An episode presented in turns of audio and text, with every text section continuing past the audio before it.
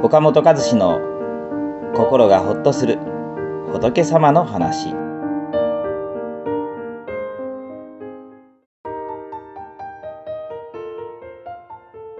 相手に求めすぎていませんか？底なしに広がる私たちの欲。人間関係での失敗に仲良くなればなるほど相手に多くのことを求めてしまうということがあります。初めて会った人には必要以上に要求しません。相手に対する遠慮があるからです。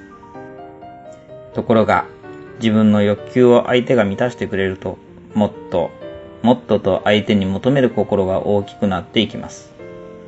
お釈迦様は底なしで際限なく広がっていくのが私たちの欲の心なのだよと言われています。塩水を飲むと一瞬喉の渇きが癒されますが、その後もっとひどい渇きが襲ってきます。同じように一度欲求が満たされても満足は続きません。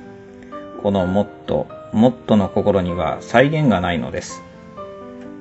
好きな人とは最初は目と目が触れ合うだけで幸せな気分になります。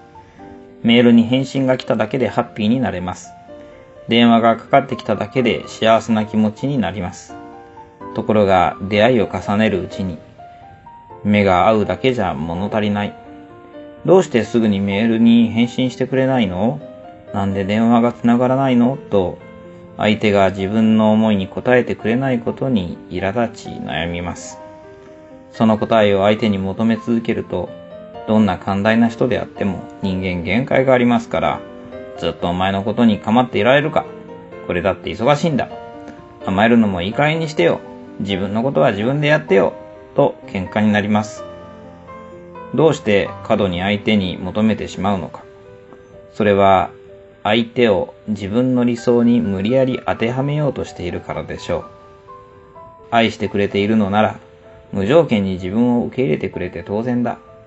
こんな理想が強くあると、家族や恋人や友人が自分の思いに応えてくれないときに、自分のことは本当に愛していないんだと落ち込みます。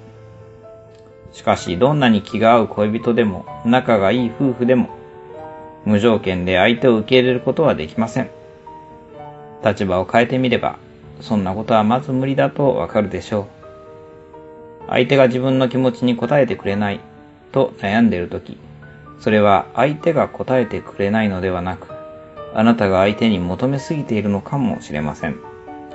私のこと好きだと言ったのに、どうしてもっと答えてくれないのと相手を責める前に自分が相手に求めすぎていないかを振り返ってみることが大事です。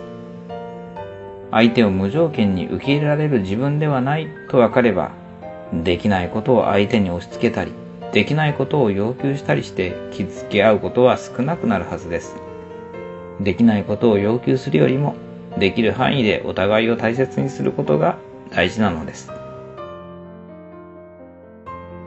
この番組は一般社団法人全国仏教カウンセリング協会が提供しております。当協会については動画コメント欄に URL を掲載しております。そちらをぜひご覧ください。